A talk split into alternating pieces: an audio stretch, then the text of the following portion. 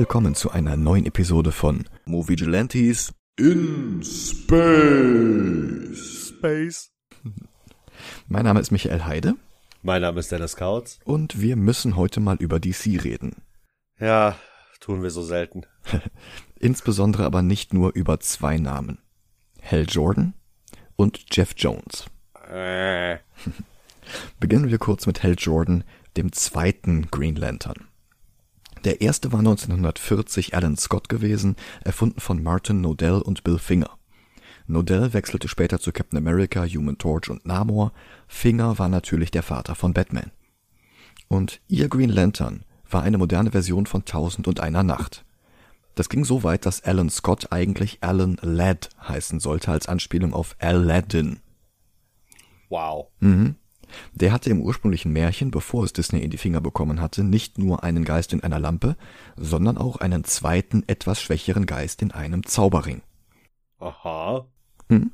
Folglich hatte auch Alan Scott eine Lampe und einen Ring, die ihm alle Wünsche erfüllten. Und weil wir im noch jungen Genre der Superhelden waren, in Form von diversen Superkräften statt durch Djinns. Scott war durchaus erfolgreich und wurde auch Gründungsmitglied der Justice Society of America, dem Golden Age Superhelden-Team, das Jahre später Pate stehen würde für die Justice League. Ist das das, das ist das Team, damit wir uns richtig verstehen, ne? Mhm. Ich werf da nämlich immer äh, Helden rein, die nichts da drin zu suchen haben. Okay. Glaube ich. Schieß mal los. Äh, Stargirl oder wie sie heißt. Da komme ich gleich zu. okay, weil ich weiß auf jeden Fall, dass ähm, Jay Garrick dazu gehört. Ja. Und Wildcat. Ja. Also die, die weiß ich auf jeden Fall. Aber ich werf da halt, wie gesagt, immer andere da rein, wie hier Stargirl und äh, Stars and Stripes und sowas, oder was ja, das, glaube ich, war. Ja, genau. Stargirl bzw. Stars and Stripes kommt erst sehr, sehr, sehr viel später dazu und da komme ich gleich zu, wenn ich bei Jeff Jones bin. Ah, okay. Nach Ende des Zweiten Weltkriegs schrumpfte das Interesse an Superheldencomics und diese Entwicklung wurde befeuert durch den Psychologen Frederick Wortham. Da haben wir schon ein paar Mal drüber gesprochen, am umfangreichsten glaube ich in Folge 83. Und in Alan Scotts Serie bekam sein tierischer Sidekick, der Wonder Dog, letztlich mehr Stories als Alan selbst. Kein Witz. Wow. Dann begann das Silver Age und DC ersetzte den ersten Flash, Jay Garrick, mit riesengroßem Erfolg durch Barry Allen. Und damals wie heute galt, was erfolgreich war, musste sofort bis zum Erbrechen wiederholt und nachgemacht werden, also mussten schnell mehr Updates von Golden Age Figuren her. Die Wahl fiel auf Green Lantern. Editor Julie Schwartz und Autor John Broom kreuzten Alan Scotts Geschichte und Fähigkeiten mit den damals populären Lensman-Groschenromanen. Die Lensmen waren Weltraumpolizisten, die das All beschützten. Und so mhm. wurde auch der neue Green Lantern ein Weltraumpolizist. Die Geburtsstunde von Hal Jordan. In seiner Geheimidentität war er ein furchtloser Testpilot, weil das gegen Ende der 50er der spektakulärste Beruf überhaupt war. Ein Beispiel von vielen, warum die Figur nicht ganz so großartig gealtert ist. Damals war die Serie natürlich ein Erfolg. Und Hal gründete bald zusammen mit Barry Allen und anderen Figuren die Justice League. Darüber haben wir jetzt auch schon ein paar Mal gesprochen. Ja. Das Problem war nur, dass Hal außer seiner Furchtlosigkeit einfach mal überhaupt gar keine Charakterisierung hatte. Und als der Beruf des Testpiloten durch die deutlich spannenderen Astronauten aus der Öffentlichkeit verdrängt wurde, fiel den Leuten auf, was Hell doch eigentlich für eine unerträgliche Schlaftablette war.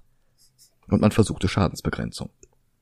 Erst wurde seine Serie mit der von Green Arrow zusammengelegt, dann stellte man fest, wir haben Alan Scott durch Hell ersetzt, das kriegen wir auch nochmal hin, und ersetzten Hell durch John Stewart. Etwas später Green Lantern für mich.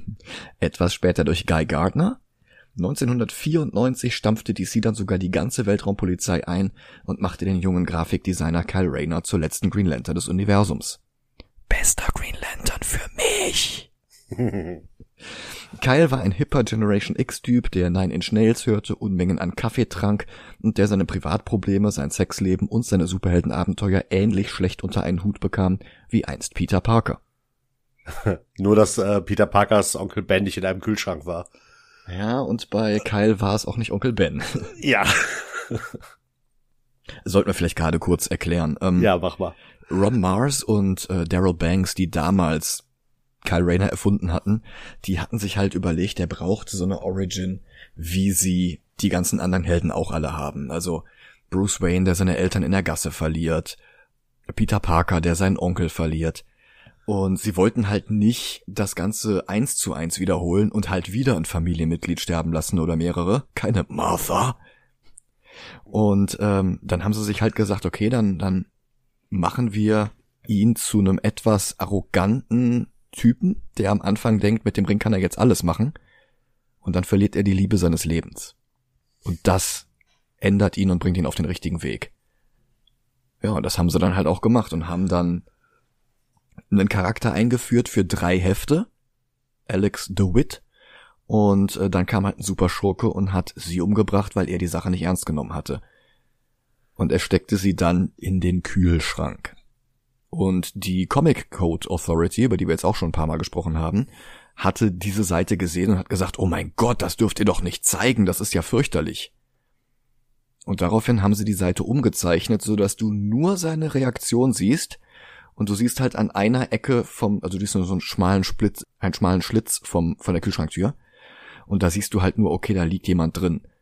Und dadurch, dass du jetzt gar keine Details mehr siehst, wirkt die Szene nochmal bedeutend schlimmer, als sie eigentlich gedacht war. Also schlimm genug, eine Frau zu töten und in den Kühlschrank zu stopfen, aber.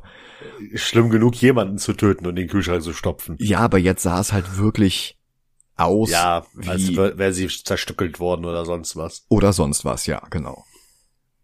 Und dieser Ausdruck Women in Refrigerators wurde dann aber zumindest zu sowas wie ein Weckruf. Das heißt, immer wenn jetzt in irgendwelchen Comics Frauen leiden mussten, damit ihr Mann eine Lektion erlernt, dann wurde das halt Women in Refrigerators genannt. Oder kurz Fridging. Und das hat zumindest das Problem benannt und das konnte dann daraufhin gelöst werden. Aber ja, dieser Green Lantern war das. Und mit ihm, also mit Kyle, als Green Lantern war das ganze Konzept endlich wieder interessant. Nicht zuletzt, weil Kyle im Gegensatz zu seinen Vorgängern keine langweiligen grünen Blasen oder Boxhandschuhe oder Fäuste mit dem Ring erschuf, sondern gigantische Roboter, Manga-Figuren, Kaiju und mehr. Und auch Hal Jordan selbst profitierte von diesem Schritt, denn er wurde zum tragischen Schurken Parallax, der seine größten Fehler ungeschehen machen wollte, und zwar um jeden Preis. Er ging sogar über Leichen und tötete oder verletzte seine besten Freunde, aus seiner Sicht kein Problem, denn er hatte ja ohnehin vor, die Zeit zurückzudrehen. Er sah sich in einer Sackgassenzeitlinie, die er auslöschen wollte, wie die TVA in Loki. Wie viele Eier er auf dem Weg zu diesem Omelett zerbrechen musste, war ihm ganz egal. Und dieser Ansatz machte Hell zum ersten Mal seit den 50ern wieder lesbar. Als Antiheld, dem der altruistische Zweck wirklich jedes Mittel heiligte, war er plötzlich so etwas wie DC's Magneto. Und dieses Cover, ne? Äh, also wenn Hell auf dem Cover ist und dieses böse Lächeln von ihm. Habe ich das gerade richtig im Kopf? Das mit den Ringen? Ja. Ja. Das ist richtig gut, das Cover. Ja. Können wir als Vorschaubild nehmen. Ich habe da nämlich noch ein passendes Bild zu. Perfekt. Das Ganze ging eine Weile gut. Es gab sogar ein Crossover zwischen Kyle, Hell, dem Silver Surfer und Thanos. Und das war ziemlich klasse. Warte, warte. Mhm. Was? Ja. Das hat dann den Weg bereitet zu DC vs. Marvel. Ist also quasi Heft Null von DC vs. Marvel. Ach so. Spielt unmittelbar davor und endet damit, dass dann diese äh, Pappkiste in der Gasse zu leuchten mhm. beginnt, was dann ja die eigentliche Handlung lostritt. Ach krass. Das ist halt ganz cool, weil du hast so dieses klassische, äh, ja, zwei Helden prallen aufeinander und äh, halten sich gegenseitig für einen Schurken und beginnen dann zu kämpfen. Das versuchen die so ein bisschen auf den Kopf zu stellen. Das heißt, äh, der Silver Surfer kommt ins DC-Universum oder umgekehrt, ich weiß nicht mehr genau, wie rum es war. Und ähm, er geht eben nicht sofort auf den anderen zu und bekämpft ihn. Das Problem ist, dass sie jeweils auf den anderen treffen. Das heißt, äh, Kyle trifft auf Thanos und der Surfer trifft auf Parallax.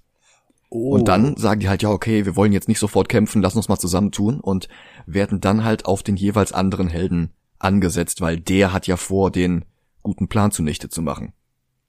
Krass. Und dann merken sie natürlich trotzdem, okay, es war ein Missverständnis und dann bist du wieder in diesem ursprünglichen Klischee-Plot drin, aber halt mit einem netten Twist.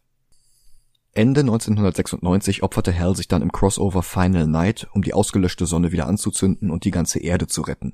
Und dieses selbstlose Opfer besänftigte dann sogar einige der größten Kritiker. Doch eine sehr kleine, aber auch sehr laute Minderheit an Fans war immer noch nicht zufrieden mit diesem epischen Heldentod.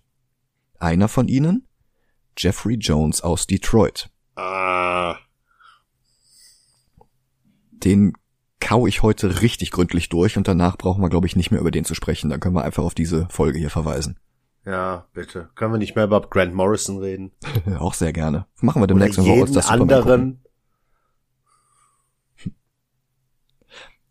Jeff Jones wird heute oft als DCs Kevin Feige bezeichnet, denn als Entschuldigung. wow. Als Chief Creative Officer hat er DCs Filme, aber auch die Comics lange Zeit geprägt wie kein zweiter. Manche sagen zum Besseren und manche nicht. Damals Mitte der 90er beschränkte er sich aber noch darauf, DC mit Leserbriefen zuzuspammen. Man muss dazu wissen, dass Jeff auf dem Dachboden seiner Oma steinalte DC-Comics aus den 60ern und 70ern gefunden hatte, und diese Ära lag ihm fortan sehr am Herzen. Alle Veränderungen danach, insbesondere nach der Crisis of Infinite Earths, konnte er überhaupt nicht leiden. Ein Beispiel für seine Leserbriefe war Superboy. Das waren in den 90ern nicht mehr die Abenteuer eines jungen Clark Kent. Post-Crisis Superboy war stattdessen einer der vier Ersatzleute, die nach Supermans Kampf gegen Doomsday seine Serien übernahmen. Werden wir auch irgendwann hören in uh, Reign of the Superman. Ja. Damals gab es den Cyborg, ein Schurke getarnt als Held, den Eradicator, eine kryptonische KI in einem künstlichen Körper, Steel, ein schwarzer Wissenschaftler in einer Hightech-Rüstung und halt eben Superboy, ein Klon aus Supermans DNA und aus der DNA von Paul Westfield, dem Leiter von Projekt Cadmus. Das war so ein alter Super-Think Tank von Jack Kirby. Jeffs Leserbrief behauptete damals, Westfield sei viel zu langweilig und man könne doch stattdessen Superboys menschliche DNA durch die von Lex Luthor ersetzen. Jeffs Idee war, dass man dann spannende Geschichten darüber erzählen könnte, was Luthers Gene für einen Einfluss auf Superboy haben. Dass, wessen Gene auch immer es jetzt sind, bisher noch überhaupt gar keinen Einfluss auf ihn hatten, obwohl der Charakter mittlerweile seit Jahren etabliert war, und dass es arg unglaubwürdig wäre, wenn solch eine Entwicklung jetzt komplett aus dem Nichts kam, das war Jeff doch egal. Und dieser Leserbriefe schreibende Comic-Fan aus Detroit wurde einige Jahre später zum Chief Creative Officer und sogar zum Präsidenten von DC Entertainment. Wie konnte das passieren? Es fing alles mit einem Flugzeugunglück an. TWA Flug Nummer 800. Eine Boeing, bei der 1996 gerade mal zwölf Minuten nach dem Start ein Kurzschluss den Tank zum Explodieren brachte. Alle Passagiere und die gesamte Crew starben, darunter auch Courtney Elizabeth Jones, die Schwester von Jeff. Da war er 23 Jahre alt. Und wenn mir heute jemand sagen würde, dass Jeff für Ruhm und Reichtum seine Schwester dem Teufel geopfert hätte, ich würde diese Möglichkeit nicht ausschließen. Denn diese tatsächlich furchtbare Tragödie war das letzte Mal in seinem Leben, dass Jeff irgendein Unglück widerfahren ist. Nach diesem Tag war er plötzlich Gustav Ganz. Und es folgte eine wirklich abenteuerliche Kombination an geradezu unglaubwürdigen Glücksfällen. Seine Eltern brauchten nach dem Tod ihrer Tochter einen Tapetenwechsel und zogen 1997 von Detroit nach Los Angeles. Und schon das war ein erstaunlicher Zufall. Denn quasi direkt auf der anderen Straßenseite drehte ausgerechnet Dick Donner gerade den Film Conspiracy Theory mit Mel Gibson, Julia Roberts und Patrick Stewart.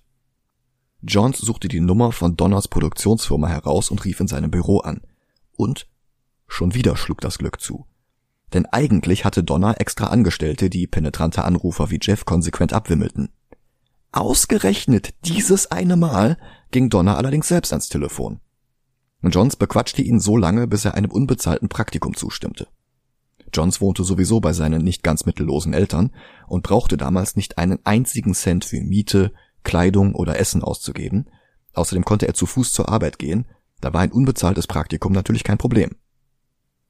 Man merkt schon an diesem Punkt der Geschichte, Jones ist einer von diesen Leuten, die nicht müde werden, sich als self-made zu bezeichnen, obwohl sie ihr ganzes Leben lang nie etwas aus eigener Leistung fertiggebracht haben.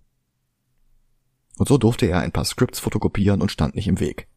Was ihm sogar einen Credit im Abspann des Films bescherte, als einer von drei Assistenten für Mr. Donner.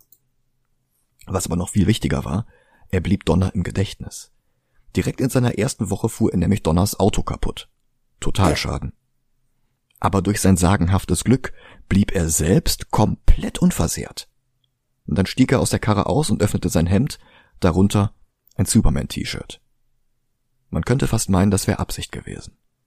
Donner hätte Johns problemlos rauswerfen können. Aber Jeff hatte schon wieder Glück. Das T-Shirt brachte Donner zum Lachen. Und ab da redete er ständig mit Jeff über Superhelden, während der einfach seine Befugnisse überschritt und mit ans Set, zu Story-Meetings oder in den Schneideraum ging. Als DC Comics dann bei Donner wegen einer Zusammenarbeit anfragte, schickte Donner stattdessen Jeff nach New York zu den Büros von DC. Ein weiterer Glücksfall. Durch seinen Draht zu Donner bekam er nämlich die große VIP-Tour durch alle Räume, man ließ ihn sogar an Ort und Stelle eine Serie pitchen. Woraufhin Jones das machte, was er ab da in seiner Karriere immer wieder tat. Er klaute sich Konzepte von anderen Franchises zusammen, ließ das Ganze von einem brauchbaren Zeichner umsetzen und konnte sich dann als brillanten Autoren feiern. Konkret hieß das 1999, er modernisierte das alte DC-Konzept Stars and Stripe. Hast du gerade eben noch von gesprochen. Mhm. Das war im Golden Age originell gewesen, weil es die Batman-Formel einfach umdrehte. Das Star Spangled Kid war ein Teenager-Superheld mit einem erwachsenen Sidekick namens Stripesy. Jones entschied, Stripesy war fast 60 Jahre später einfach immer noch da und immer noch aktiv, aber jetzt in einer Rüstung, wie der eben erwähnte Stil. Und zwar mit dem Design vom Iron Giant, der gerade zu diesem Zeitpunkt im Kino anlief, sicherlich ein Zufall. Hm.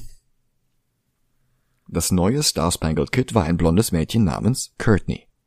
Man kann es als Tribut an Jeffs verstorbene Schwester sehen.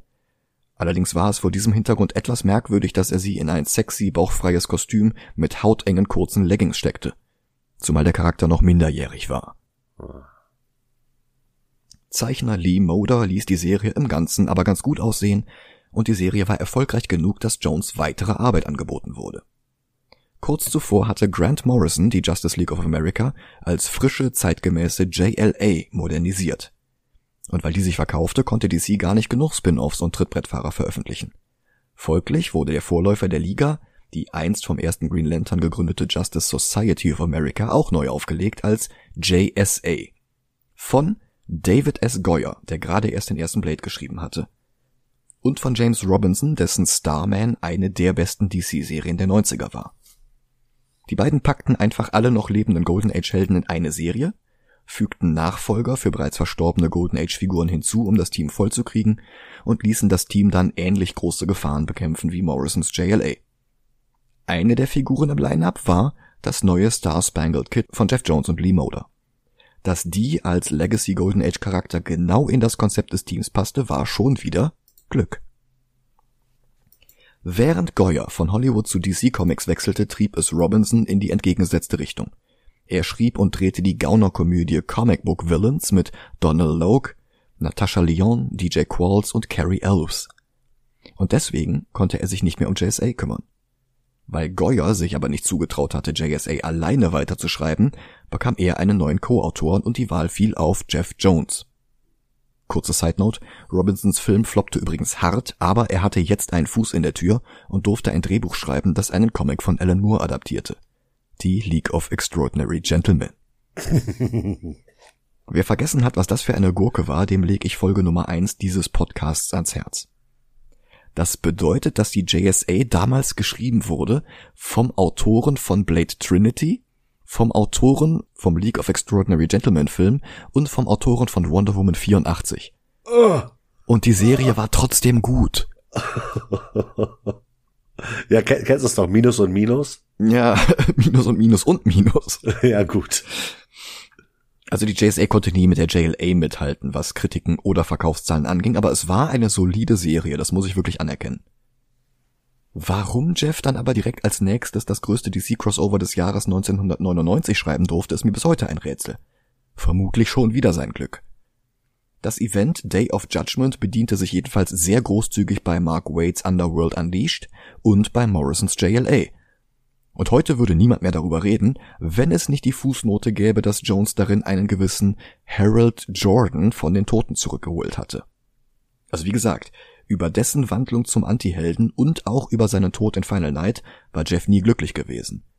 Also ließ er ein paar DC-Charaktere buchstäblich ins Jenseits reisen und Hell da rausholen, als neuen Wirt für den Spectre.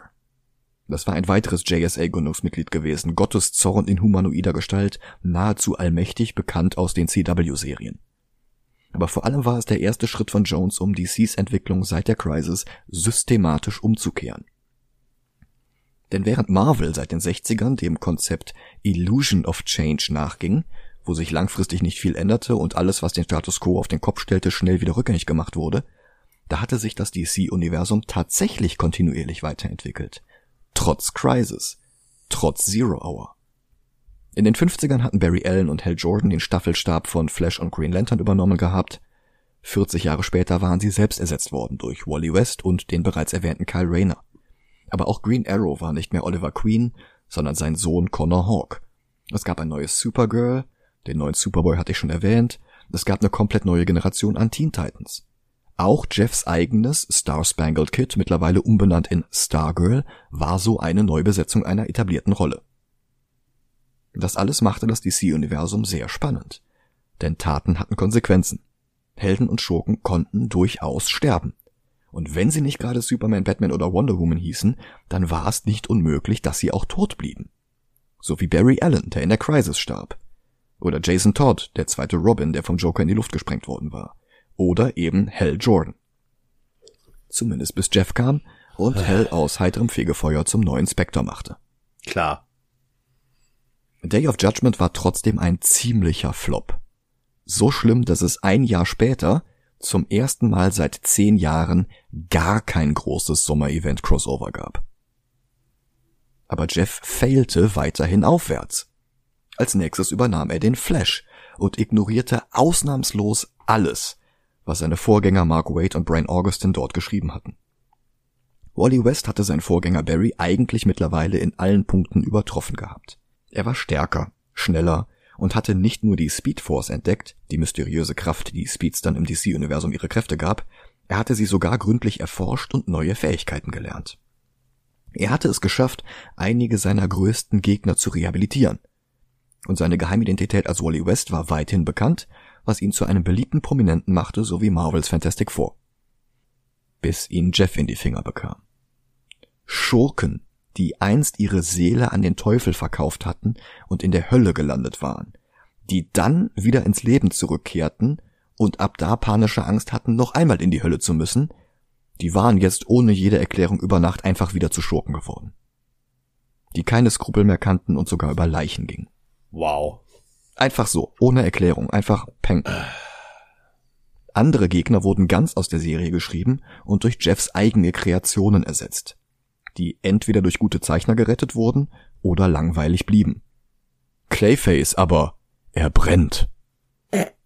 Sandman bloß aus Metall. Mr. Sass, wenn er sich Spielkarten aus seiner eigenen Haut herauslösen könnte, statt bloß eine Strichliste zu führen. Und so weiter. Wally verlor einen Teil seiner Kräfte, der Hal Jordan Spectre ließ die Welt vergessen, wer der Flash war, und Wally hatte eine neue Geheimidentität als langweiliger Automechaniker. Aber auch Cyborg von den Titans hatte sich mittlerweile weiterentwickelt. Er war mit dem Omega Drome verschmolzen, außerirdischer Technologie, die ihn zu einem Gestaltwandler gemacht hatte, der seine technische Hälfte besser als je zuvor im Griff hatte. Bis er in Jeffs Flash-Serie auftauchte und einfach wieder auf den Status von 1980 zurückgesetzt wurde. Dasselbe machte er mit Changeling, den Jeff in einer Miniserie wieder zu seinem ehemaligen alter Ego Beast Boy machte. Und in Jeffs folgender Teen Titans Serie verlor Cyborg dann mehr und mehr seiner Menschlichkeit und Beast Boy wurde wieder zu einem Kind wie beim Teen Titans Cartoon. Beides ohne weitere Erklärung. In dieser Serie wurde übrigens auch Impulse, der coolste und unterhaltsamste Speedster, zu einem langweiligen Wally West Klon, der ab da nur noch Kid Flash hieß. Und Superboy, der fand jetzt nach all den Jahren heraus, dass die Hälfte seines Genmaterials eben doch von Lex Luthor stammte, was einen Schalter in ihm umlegte, der ihn spontan zum Schurken werden ließ, der sich selbst eine Glatze rasierte. Und er schnitt sich sein T-Shirt auf, so dass das Superman es ein L drin hatte. Für Lex. Wow. Er starb zwei Jahre später und blieb zwei Jahre lang tot, bevor der Charakter seine Radioaktivität verloren hatte und wieder von seinen Fans angenommen wurde. Also man kann die Comics von Jeff Jones am besten so zusammenfassen. Wenn du vorher nie was von den Charakteren gelesen hast, bekommst du bei ihm sowas wie eine verschlankte Version, die dann ein paar Best-of-Checklisten abklappert. Das ist für Einsteigende tatsächlich gar nicht mal schlecht. Wenn du aber schon vorher an den Serien warst, dann hasst du alles, was er tut. Also ging mir zumindest so. Hm, ja, ich muss gerade überlegen. Ich fand den, ich habe ja diesen einen Flash äh, äh, Paperback von mhm. Jeff Jones. Ja. Den finde ich gar nicht so schlecht. Mhm. Du hast die Sachen davor nicht gelesen. Das ist genau das, was Paar, ich meine. aber nicht halt am Stück, ne? Ja. Also es, es gibt, das ist halt, ich, ich sag mal 99 Prozent Scheiße und ein Prozent hier und da mal was Nützliches von ihm. Ich glaube direkt das erste Heft vom Flash, da tauchte Kadabra auf, dieser Ja. Zauberer aus der Zukunft. Und der hatte bei Wade und Augustin die letzten Jahre lang eine fette Narbe im Gesicht gehabt. Immer wenn er aufgetaucht war, hatte er diese Narbe, fast schon so wie Two-Face. Hm? Das erste Heft von Jeff Jones, der taucht auf, er hat die Narbe nicht. Und niemand spricht drüber. Das ist Wow. halt eine Kleinigkeit, das ist einfach nur eine Narbe, aber das zeigt halt schon diese Respektlosigkeit vor dem Material, was vor ihm kam. Ja, ja. Und egal welche Serie er dann geschrieben hatte, Teen Titans, Legion of Superheroes, was auch immer, es, es, es war immer so dieses, ich mache jetzt alles anders, am besten so, wie es damals in den 70ern war. Ach so, und Hardcore. Alle Leute verlieren ständig ihre Arme oder kriegen irgendwas abgerissen oder werden in zwei Hälften geteilt, weil Hardcore.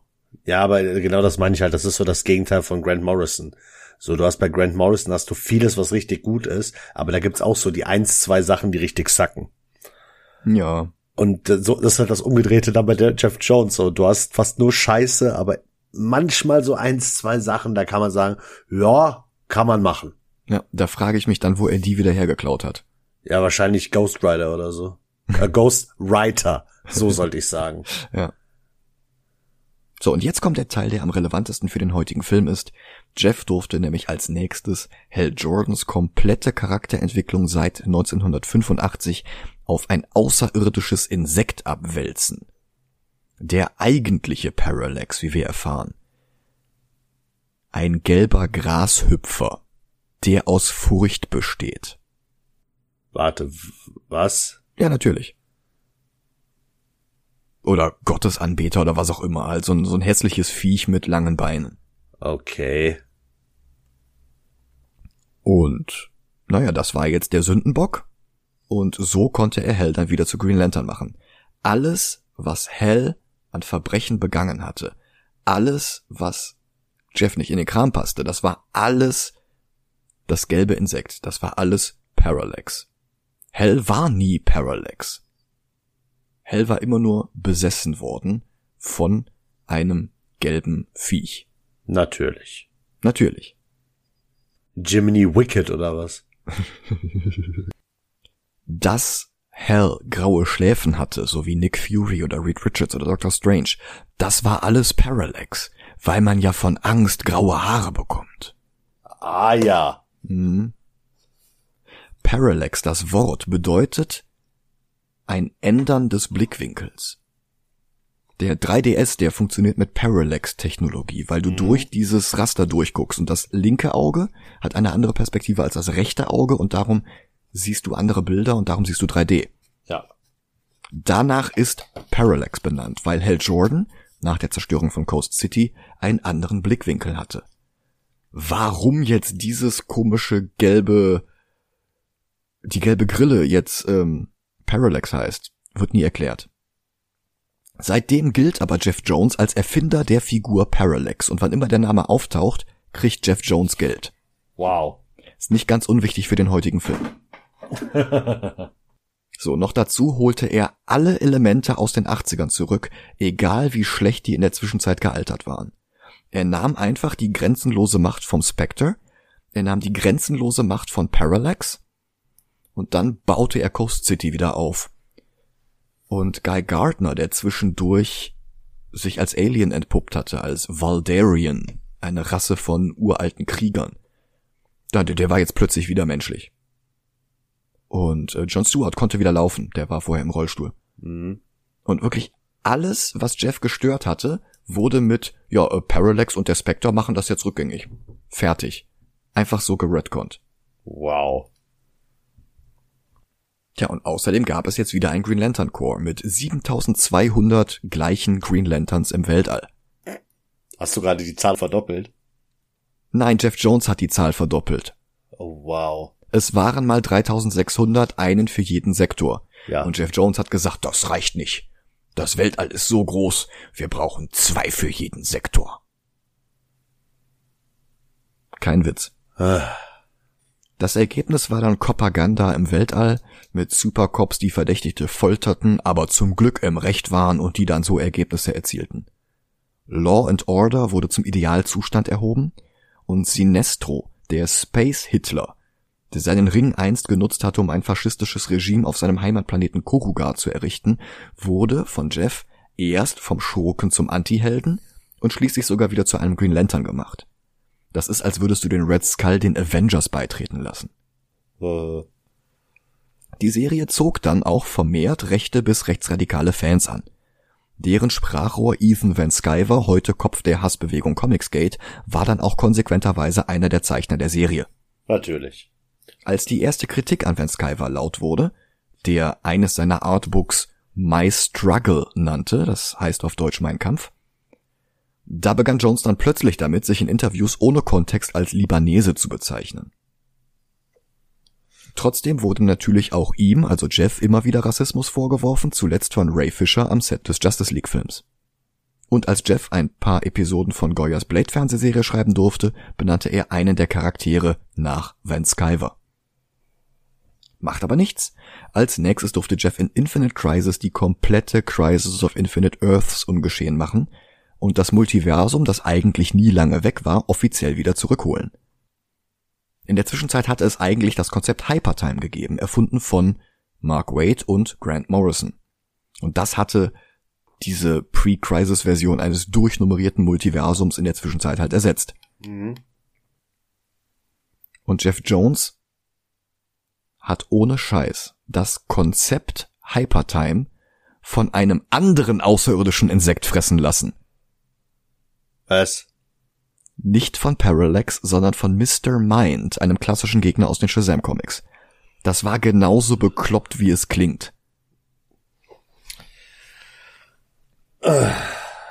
Ich habe gerade Mark Waid und Grant Morrison angesprochen und mit den beiden und mit Greg Rooker, über den wir nächstes Jahr sprechen werden, schrieb Jeff dann als nächstes die wöchentliche Serie 52.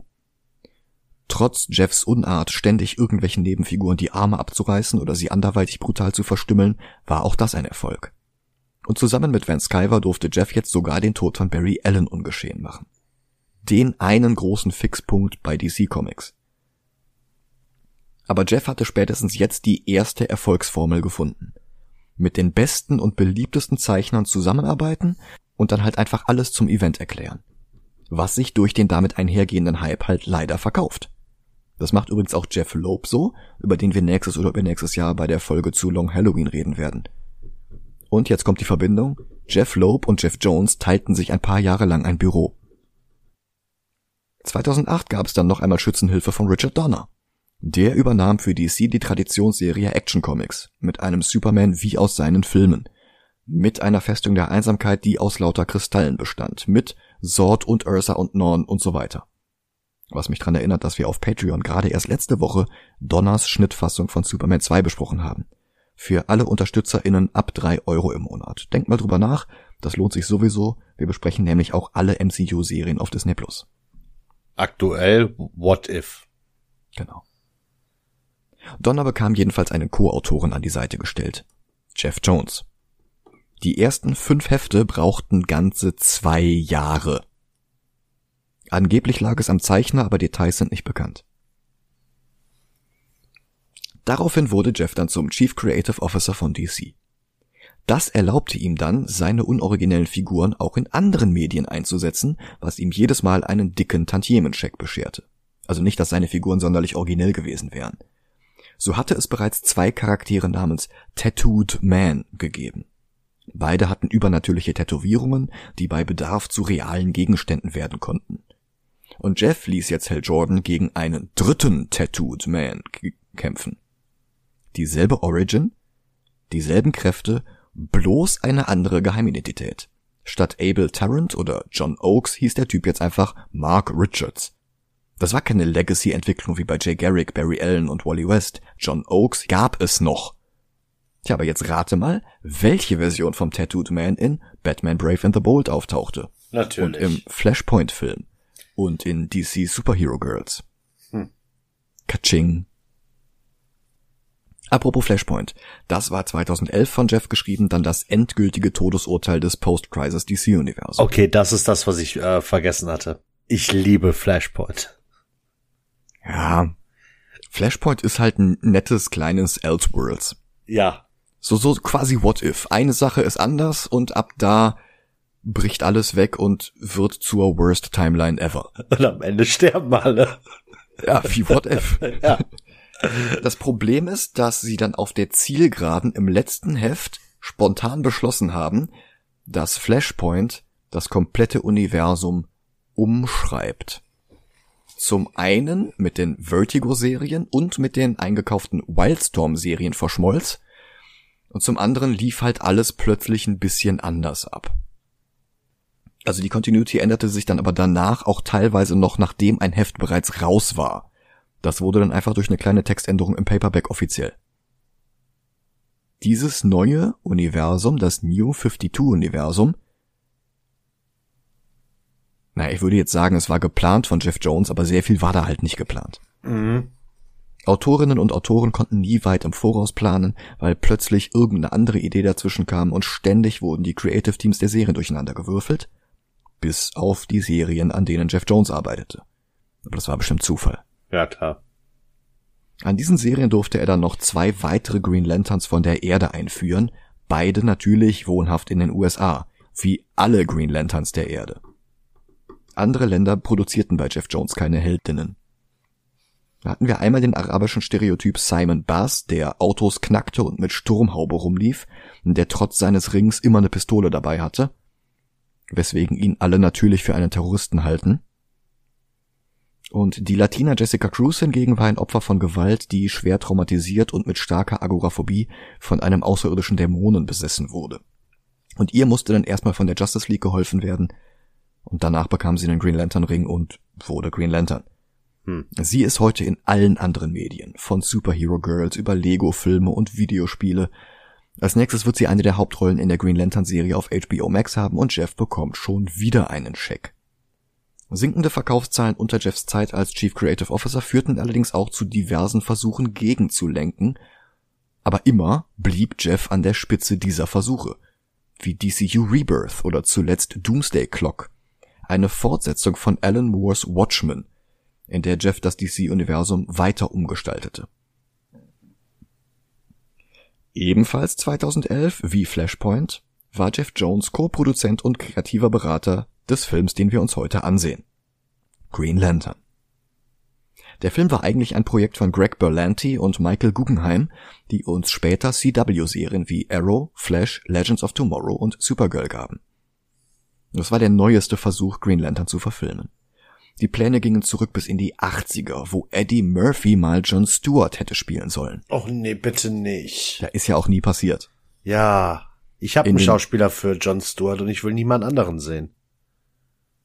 Diggle? Idris Elba. Ja, auch gut. Mittlerweile vielleicht fast schon zu alt, aber ja. Nein, eben nicht. Okay.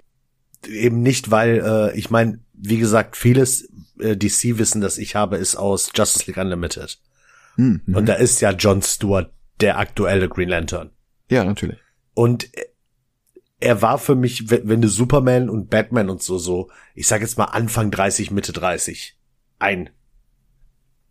einwirfst, Mhm. war hatte John Stewart für mich immer so, so dieses elderly wisdom mäßige.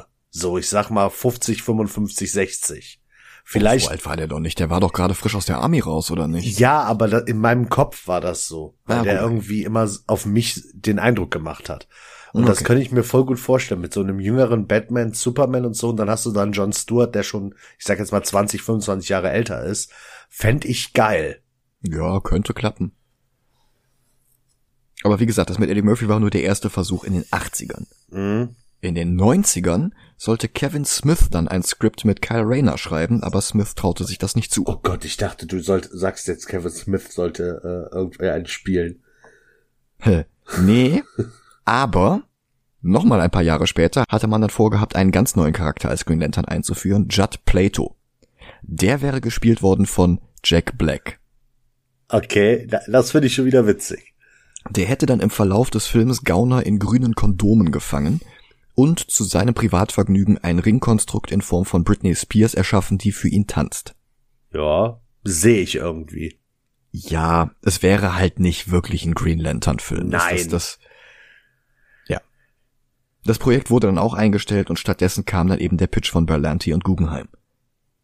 Der Plan war gewesen, analog zum MCU erst den Green Lantern Film, dann einen Flash-Film zu drehen und dann hätte eine Justice League folgen sollen, denn Superman und Batman brauchst du nicht mehr vorzustellen.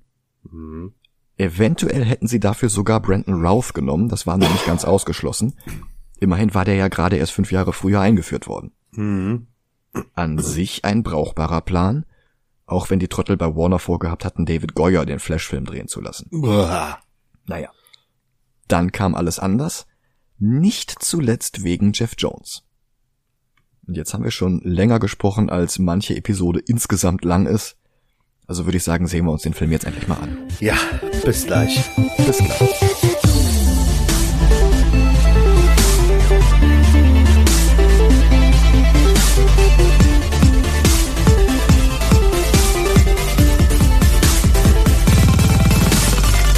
Und da sind wir wieder. Hallo. Ich gebe zu, Green Lantern ist besser als sein Ruf, aber nicht viel. Also, es behaupten ja immer alle, Doctor Strange sei nichts als ein sehr unorigineller Iron Man Abklatsch. Dabei finde ich, dieser Vorwurf trifft sehr viel mehr auf Green Lantern zu. Und der Einfluss von Jeff Jones hat die Sache nicht unbedingt besser gemacht. Aber hier und da macht er ein bisschen Spaß. Aber sehr viel Potenzial ist auch vergraben worden unter Warner und Jeff Jones, die es einfach nicht besser wollten. Also, das fängt schon beim ersten Satz an. Das Alien Tomar Re, Erzähler des Films und gesprochen von Jeffrey Rush aus Shine und Fluch der Karibik, berichtet uns nämlich vom Ursprung des Green Lantern Corps. Eigentlich völlig unnötig, immerhin bekommt Hal in ungefähr einer halben Stunde all diese Informationen sowieso noch einmal an den Latz geknallt. Das ist völlig redundant, aber naja, sei es drum. Vor Milliarden von Jahren fanden die unsterblichen Guardians of the Universe die grenzenlose Macht der Willenskraft. Und das ist ein Stück weit ein Redcon von Jeff Jones.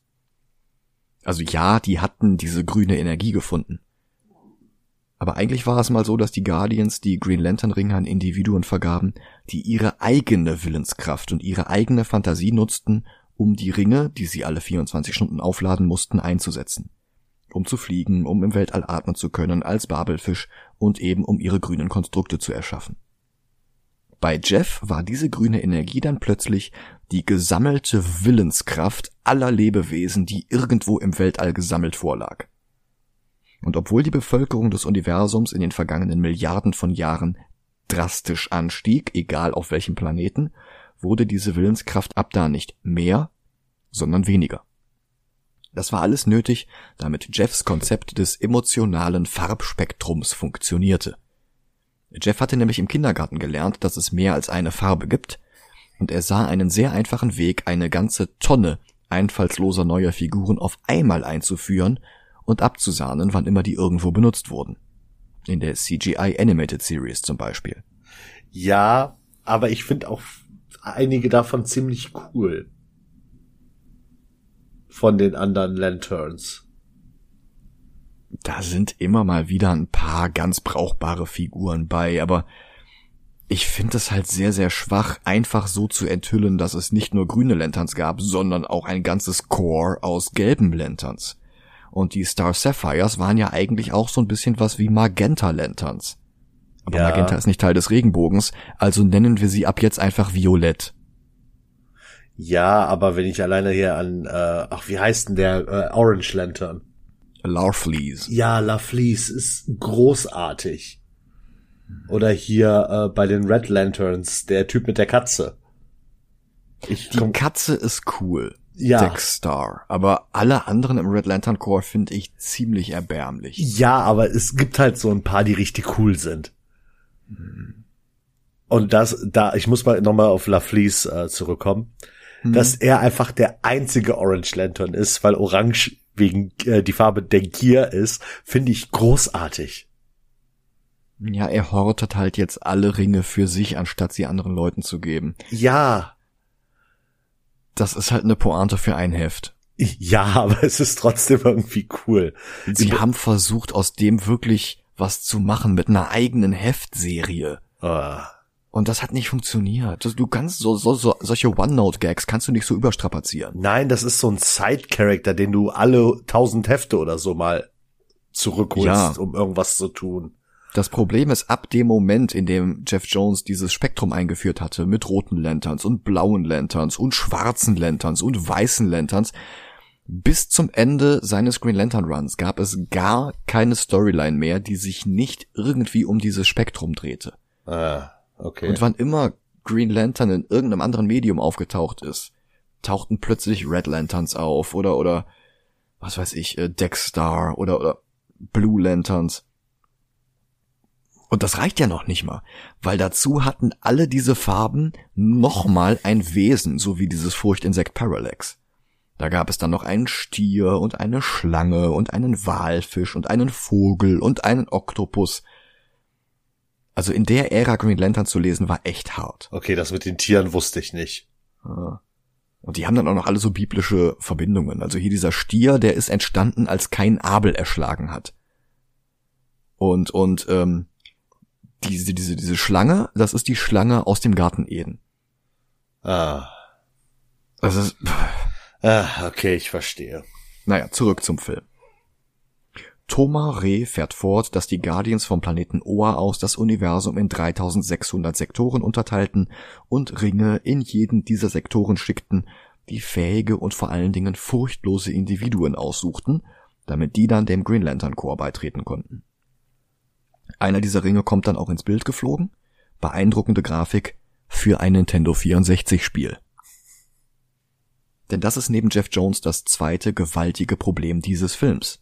Warner ging auf der Zielgeraden in der Post-Production das Vertrauen in den eigenen Film verloren. Also Drehbuchentwurf nach Drehbuchentwurf war akzeptiert worden.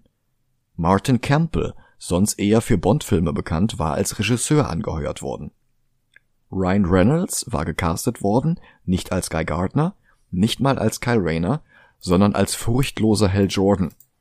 Ja, und der Film war an sich komplett im Kasten, bis auf die Spezialeffekte. Und dann entschieden sie zugleich, den Film in 3D zu konvertieren, weil sie das bei Thor auch gemacht hatten. Und weil das natürlich Geld kostete, entschieden sie außerdem noch, dass die Effekte so billig wie möglich sein mussten. Ein Film, der zu 87 Prozent aus Effekten bestand. Dann sahen sie bei den ersten Testvorführungen, dass das hundserbärmlich aussah und dass dazu noch die Handlung ziemlicher Mist war. Und weil das alles noch nicht schlimm genug war, hatte Campbell von Anfang an was gegen Ryan Reynolds gehabt. Der hatte eigentlich Bradley Cooper für die Rolle haben wollen, also der später dann Rocket Raccoon sprach, aber DC hatte Reynolds durchgedrückt, der wiederum eigentlich als Flash für den zweiten Film im Shared Universe im Gespräch gewesen war. Und den kompletten Dreh über haben sich Campbell und Reynolds dann gehasst. So ein bisschen wie bei Connery und Norrington bei League of Extraordinary Gentlemen. Ist wahrscheinlich auch ein Grund dafür, dass Reynolds bis heute schlecht auf Green Lantern zu sprechen ist. Wo andere Studios jetzt Nachdrehs in Auftrag gegeben hätten, vielleicht sogar mit einem anderen Regisseur. Da gingen DC und Warner einen anderen Weg und sie strichen stattdessen kurzerhand den Großteil des Werbebudgets für den Film und ließen ihn so wie er war an den Kinokassen verhungern. Das war mal das große Ding, dass DCs Antwort auf das MCU lostreten sollte. 2011, gerade mal drei Jahre nach Iron Man. Ein ganzes Jahr vor Avengers. Noch vor Captain America. Also das MCU war hier gerade erst vier Filme alt. Mhm. Da hätte man eigentlich noch wirklich was machen können. Ja. Mit einem geringfügig besseren Drehbuchentwurf hätte das Ganze funktioniert. Sie hätten halt bloß bei den Effekten all in gehen müssen. Die hätten ja an dem Drehbuch nicht mal so viel verändern müssen. Nicht so viel, das stimmt. Eigentlich hätte es auch gereicht, ein paar Änderungen aus dem letzten Drehbuchentwurf wieder rückgängig zu machen. Aber dazu später mehr. Ja, aber es hätte ja schon gereicht, wenn man den, den Schurken vom Film geändert hätte. Ja, das war nämlich eine dieser Änderungen, die erst im letzten Drehbuchentwurf dazu geschrieben wurde. Weil, äh, ich muss jetzt was vorwegnehmen, den Rest vom Film finde ich nicht so schlimm. Das hätte vielleicht funktionieren können, aber dann hätte ich auch darauf bestanden, dass die komplette CGI des Films nicht so unfassbar langweilig ausgesehen hätte. Ja, ja. Ich sag mal, das alleine. Dann wären die ersten Testvorführungen besser gelaufen, dann hätten sie Geld in die Werbung gesteckt und dann hätte der Film auch ein höheres Budget wieder eingespielt. Ja. Der Flash-Film wäre gefolgt und wenn sie den nicht komplett versemmelt hätten, hätte DC einen Justice League-Film noch vor Age of Ultron im Kino haben können. Mhm. Also Age of Ultron, der von allen Avengers-Filmen am meisten hinter den Erwartungen zurückblieb. Was ich nicht verstehen kann, aber dazu demnächst mehr. Ja. DC hätte hier schon das Ruder rumreißen können. Stattdessen wurde das in Green Lantern eingeführte Universe begraben und Brandon Routh gleich mit. Mhm. Und 2013, zwei Jahre später, stolperte dann der zu weiten Teilen völlig inkompetent gedrehte Man of Steel ins Kino. Nochmal drei Jahre später folgte Batman wie Superman. Und jetzt war der Kurs plötzlich vier Filme im Voraus vorgegeben. Es konnte nicht mehr davon abgewichen werden, egal wie hart der Rotz an den Kassen floppte. Und Marvel hatte DC mit so einem unglaublichen Abstand hinter sich gelassen, Ja. dass DC das niemals wieder einholen konnte. Mhm. Und dabei, Hätten das alles nicht haben müssen. und dabei, jetzt muss ich mal eine Lanze brechen, finde ich die DC-Charaktere eigentlich besser als die von Marvel. Teils, teils. Also nicht alle natürlich. Hm? Aber so, ich sag jetzt mal, die, die großen fünf finde ich bei DC besser. Ich finde Hal Jordan halt so lang. Ja, ja, ja, Hal Jordan, ja, aber Superman, Batman, äh, Flash, äh, die drei alleine finde ich schon meiner Meinung nach besser als die, die Avengers einzeln. Ja. Mir haben die letzten Jahre sehr viel Enthusiasmus fürs DC-Universum genommen. Ja, kann ich verstehen. Aber an sich sind's coolere Helden. Ja. Zurück zu diesem Film. Der Soundtrack besteht aus drei Noten über die ganze Oktave. Hm, hm, hm, hm, hm. Und das war's. Das ist das große Superhelden-Theme von James Newton Howard, der einst zusammen mit Hans Zimmer Batman Begins vertont hatte. Ansonsten eher bodenständigere Kost wie Pretty Woman, Glengarry Glenn Ross und die ganzen frühen Shyamalan-Sachen wie Sixth Sense oder Science. Von epischen Fanfaren keine Spur, einfach nur hm, hm, hm, hm, hm. Ende. Hm. Und dann geht die Scheiße richtig los. Von allen Gefahren im Universum war die größte wohl ein aus Angst bestehendes Wesen namens Parallax. Und dagegen sah Andros in Lilith Wars wirklich beeindruckend aus. Gott, jetzt stelle ich mir das vor in einem Green Lantern Film. Brauchst du dir nicht vorzustellen, hast du gesehen. Good luck. Äh, was? Ja, und ich habe es ja eben schon gesagt, Parallax ist wirklich erst beim allerletzten Umschreiben des Drehbuchs eingesetzt worden. Vorher war hier Legion der große Schurke gewesen, der die ganze Handlung in Gang gesetzt hatte. Legion. Legion war ein Schurke von 1990 gewesen, aus der damals neu umgeschriebenen Post-Crisis Origin von Hal Jordan. Ein intelligenter Schwarm aus Insekten, der zusammen eine Intelligenz hatte und eine riesige Rüstung steuerte. Okay. Aber bei Legion hätte Produzent und Chief Creative Officer Jeff Jones keine Tantiemen bekommen. Also musste die Figur in letzter Minute durch Parallax ersetzt werden, auch wenn das überhaupt nicht zur restlichen Handlung passte. Nur der legendäre Green Lantern Abin Sur war stark genug, Parallax zu besiegen, und er schaffte das auf dem Planeten Riot. Auch der Planet Riot war eine Erfindung von Jones, die tote Heimatwelt des Schurken Atrocitus, sehr lose basierend auf einer alten Kurzgeschichte von Alan Moore. Alleine dafür, dass der Name des Planeten hier genannt und kurz gezeigt wird, bekam Jeff Kohle. Hätten sie statt Riot, keine Ahnung, Zanshi oder so eingeblendet, dann wäre das Geld an Bob Roserkis gegangen, und das konnte der Chief Creative Officer ja nicht zulassen. Ja, der brauchte das, hat das halt Geld wirklich halt. alles System. Und darum vorhin die umfangreiche Biografie von Gustav Ganz. Also es ist wirklich super transparent und man merkt, dass die Filme und Serien durch seinen Einfluss deutlich schwächer werden. Ja, aber immerhin kann er sich dann davon ein Haus kaufen. Namenlose Alien-Astronauten sind jedenfalls auf Riot gecrashed und in eine Höhle hineingetrottelt, die unter einer viel zu dünnen Felsendecke liegt. Eine Höhle, in der Parallax eingesperrt war. Die größte Gefahr des ganzen Universums. Ohne Wachen, die müsste man ja Computer animieren. Ohne Sicherheitsmaßnahmen, die müsste man ja Computer animieren. Nicht mal ein paar Gitterstäbe. Die Aliens haben Angst und Parallax saugt ihnen gelbe Skelette aus, das stärkt ihn genug, damit er sich befreien kann. Und in diesem Film ist er keine riesige gelbe Heuschrecke aus dem Weltall, sondern eine Wolke, weil das bei Galactus in Fantastic Four 2 ja schon so gut geklappt hat. Ja. Als grau-gelbe Wolke fliegt er jetzt jedenfalls los. Die Stimme dieser Wolke ist übrigens Clancy Brown, vermutlich am Tiefpunkt seiner Karriere. Ich meine, das war der Kurgan aus Highlander, Hank aus Detroit Become Human, Mr. Krabs aus SpongeBob und natürlich Lex Luthor aus dem DC Animated Universe. Alles bessere Rollen als das hier. Alles würdevollere Rollen als das hier. Der Extended Cut hat übrigens nur neuneinhalb Minuten mehr, darum fasse ich das auch noch mit zusammen. Da gibt es jetzt einen Zeitsprung zu 1993. Der kleine Hal Jordan liegt schlaflos im Bett, dann kommt sein Vater Martin dazu und sagt, dass Mama immer Angst hat, bevor Martin einen Testflug hat, aber er hat keine Angst. Es ist sein Job, keine Angst zu haben. Und Hal kann endlich schlafen, weil die Aussage des Films ist, dass man seine Angst überwinden muss. Sehr subtil, haben jetzt vielleicht nicht alle gemerkt. Am nächsten Morgen verpasst Hal den Schulbus und rennt hinterher wie Peter Parker. Aber er will gar nicht zur Schule.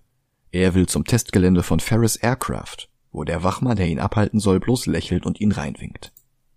Denn Martin soll ein neues Flugzeug an seine Grenzen bringen. Er wirft Hell eine hässliche braune Lederjacke zu und Hell geht zu Carol, der Tochter des Chefs seines Vaters. Ebenfalls keine Schule hat Hector Hammond, der damals schon sichtlich in Carol verschossen ist. Und weil wir wirklich alle Figuren, die später nochmal auftauchen, hier kennenlernen müssen, kommt jetzt auch noch Hectors Vater hinzu. Senator Robert Hammond, gespielt von Tim Robbins. Er streicht jetzt Hell über den Kopf und überhaupt behandelt ihn deutlich besser als Hector, der sofort eifersüchtig ist. Carol und Hell dürfen dann dem Start aus der Nähe zusehen. Hector dürfte auch, aber er will nicht. Und damit verschwindet er jetzt wieder für eine halbe Stunde aus dem Film. Tschüss Hector, bis später. Martin startet den Flieger und hebt ab, doch ein Kurzschuss lässt den Tank sofort in Flammen aufgehen. Hals Vater landet die Mühle und schafft es noch, das Cockpit zu öffnen, doch er nutzt nicht etwa den Schleudersitz, sondern versucht zu Fuß aus der brennenden Maschine auszusteigen. Dass das Ding dann explodiert, überrascht ihn. Und Hal auch. Das Publikum irgendwie nicht so. Keine Angst zu haben, ist gar nicht immer so klug. Denn man ist dann auch nicht vorsichtig. Also Martin Jordan ist übrigens keine Figur von Jeff Jones, trotz der Parallelen zu dessen Schwester. Du bist so still. Ja, ja, ich höre zu. Also okay. Wenn du irgendwas besser findest als ich, sag das bitte. Nee, dann können wir. Nee, ich, ich bin eh kein Fan von so Kinderrückblenden. Ja, okay. Deswegen gibt's da nicht, was ich besser finde. Okay. Ja, die ist jetzt auch zu Ende. Ja, aber äh, wir können jetzt gerne Autos tauschen. Ach so, ja. Ich ich versteh's nicht. Also warum? Warum ist warum? Hells Vater war ein einfacher Testpilot, Hectors Vater war ein reicher Senator. Ich nehme an, dass Hector einfach die besseren Spielzeuge hatte und Hell dann aber trotzdem immer durchsetzen konnte, hey, lass mal Autos tauschen. Ja, passt ja zu Jeff Jones. ja, stimmt. Wobei der hier das Drehbuch nicht geschrieben hatte. Der hat halt wirklich nur als Produzent so ein paar Sachen am Ende geändert. Ja, vielleicht ist das so ein Tribute zu ihm. ja. Hallo, hier ist äh, Micha aus der Zukunft. Ich sitze auf dem Planeten Oa und muss an dieser Stelle diese Episode in zwei Hälften schneiden. Das, was ich ab hier noch an Material von Dennis und mir habe, ist länger als alles, was ihr bis jetzt gehört habt. Es ist an sich kein Problem, das alles bei Podigy hochzuladen. Wenn uns die Zeit ausgeht, haben wir aufgrund unserer großzügigen SponsorInnen auf Patreon ein bisschen Pölsterchen, dass wir nochmal Minuten nachkaufen können. Das Problem ist, ich brauche ja auch Zeit, um das alles zu schneiden. Und diese Woche war es sehr viel Material zu Green Lantern und sehr wenig Zeit, um das hinterher dann ein bisschen zurechtzustutzen. Und ihr wollt ja auch nicht den nackten Feed mit allen Versprechern und allem drum und dran haben, allen Abschweifungen, die eigentlich dann doch nicht so wichtig sind. Ich meine, ihr habt ja jetzt gehört, was ich für wichtig halte und drin lasse. Da waren schon Sachen, die ich rausgeschnitten habe. Darum entschuldigt bitte, es geht erst nächste Woche weiter. Ich bitte um Verständnis. Ich wünsche euch eine schöne Woche. Vielen Dank. Bis dann.